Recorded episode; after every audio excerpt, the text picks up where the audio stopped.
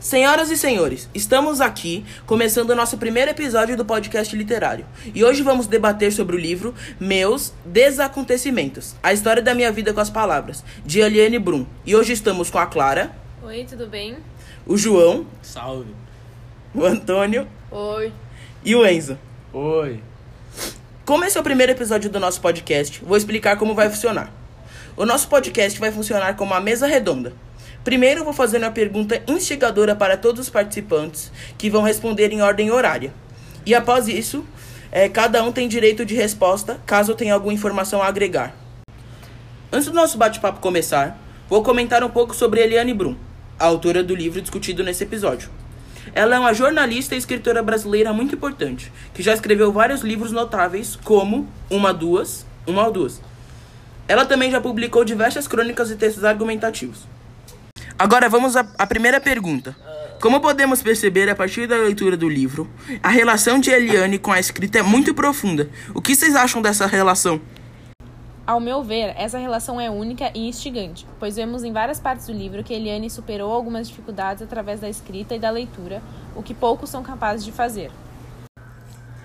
Eu discordo totalmente da Clara. Eu acho que quando essa relação ficou muito intensa, deixou de ser sadio para Eliane. Como exemplo disso, eu separei uma frase do segundo capítulo do livro, onde Eliane diz que se eu não pudesse rasgar o papel com a caneta, possivelmente rasgaria meu corpo, em algum momento rasgaria demais. Na minha opinião, essa relação deu diversas oportunidades para Eliane, tanto para se expressar quanto profissionais, pois se hoje trabalha como jornalista, uma parte dessa opção se deve a essa relação profunda, então eu acho que essa relação foi boa para Eliane. Eu concordo com o Antônio e com a Clara. Eu acho que essa relação foi boa para a Eliane, pois todos nós precisamos de uma maneira de nos expressar e desabafar. Então, se ela não achasse a dela, os momentos difíceis retratados no livro seriam piores ainda. Alguém gostaria de comentar sobre alguma das opiniões dadas em relação a essa pergunta? Eu, em relação à frase citada pelo João, Pode falar. como a Eliane disse que se não tivesse o papel ela rasgaria o próprio corpo, é uma sorte ela ter o papel para escrever, pois se ela não tivesse, isso teria umas consequências severas para ela, então a relação da escrita com a Eliane é muito boa para ela. João, você gostaria de responder? Não. Ok, então vamos para a segunda pergunta. Em relação à escrita do livro, qual aspecto vocês elencam como mais importante? Ao ler o livro, senti que a minha leitura foi bem fluida, e imagino que o principal fator responsável por isso foi a divisão dos capítulos. Logo, eu o considero o fato mais importante, pois a se a pessoa não tem uma leitura fluida, ela acaba achando o livro bem chato. Ao meu ver, o aspecto mais importante em relação à escrita foi a detalhada descrição dos personagens, pois isso faz com que o leitor entre mais na história, assim se interessando mais no livro, e ao meu ver, Eliane fez isso muito bem.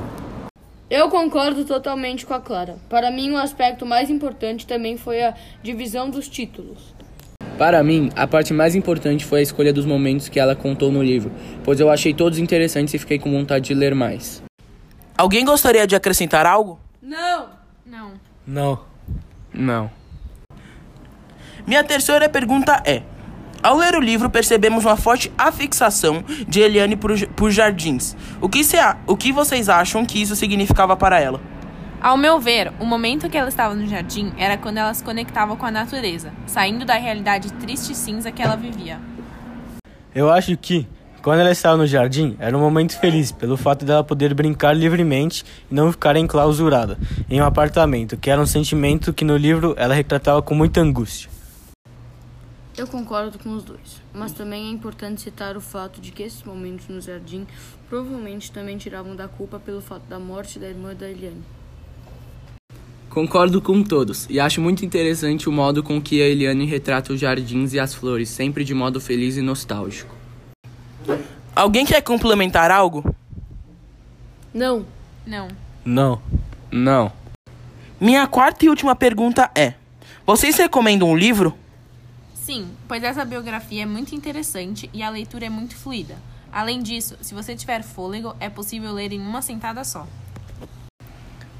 Eu recomendo, tem uma, tem uma história muito interessante, mas a linguagem é meio complexa, então se você for muito novo, provavelmente você não vai entender muito bem.